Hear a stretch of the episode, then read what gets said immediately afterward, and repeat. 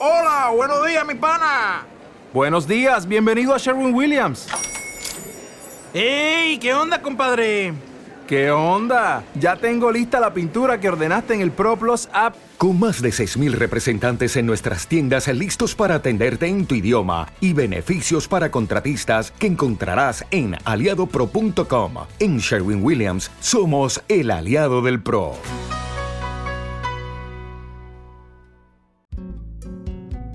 Hay personajes que son amores, que al vivirlos se quedan en nuestra voz y en nuestro cuerpo.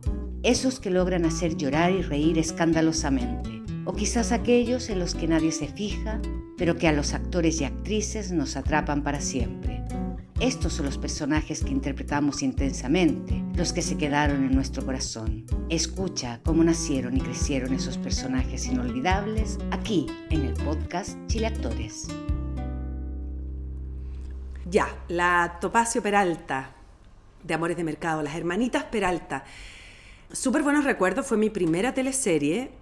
Me llamó la Kena Rencoret porque me vio en un programa de humor que yo hacía que se llamaba Oveja Negra, año 2001. ¡Ay, qué tiempos! ¡Uy, qué heavy! Hace 21 años. Bueno, em, fue un súper personaje, fue una súper teleserie, le fue súper bien. Me acuerdo unos ratings de 63 puntos de pic, nunca se me va a olvidar eh, por lo alto que era. Y yo tuve la suerte de mm, armar este personaje muy de la mano de la Carmina Riego y de la Malucha Pinto, mis hermanas mayores.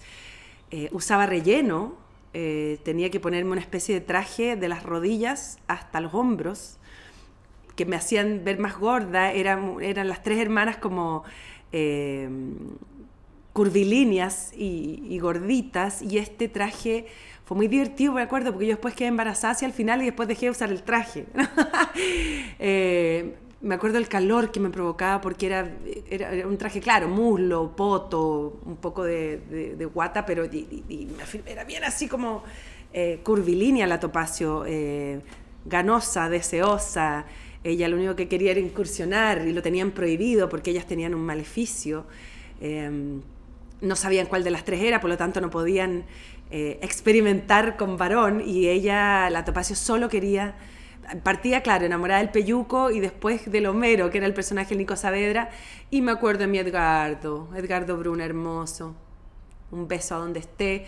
Em, nuestras idas al mercado central eran fantásticas y ese era el grupo, ¿no?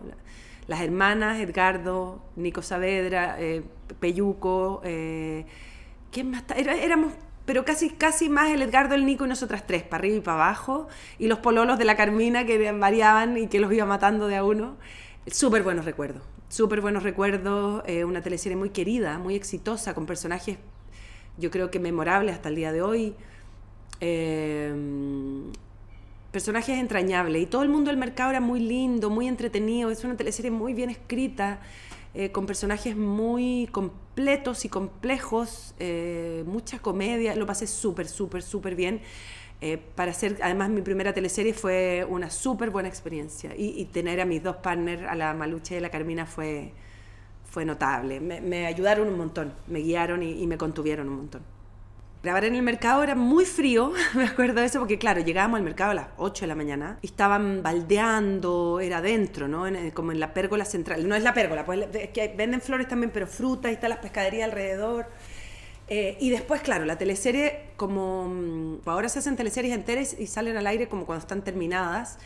En esos años la teleserie se salía al aire con no sé cuántos, 20 capítulos grabados y el resto se iba haciendo sobre la marcha y sobre lo que iba opinando la gente. Entonces al tercer mes, segundo, tercer mes, el mercado estaba lleno de gente que nos iba a ver con carteles, a pedir autógrafos, no habían celulares todavía, sin mal no lo recuerdo, para las fotos, pero mucho autógrafo, eh, y había que, claro, pedirle a la gente que se corriera para allá o para acá porque era, había mucho, mucho ruido y mucha expectación.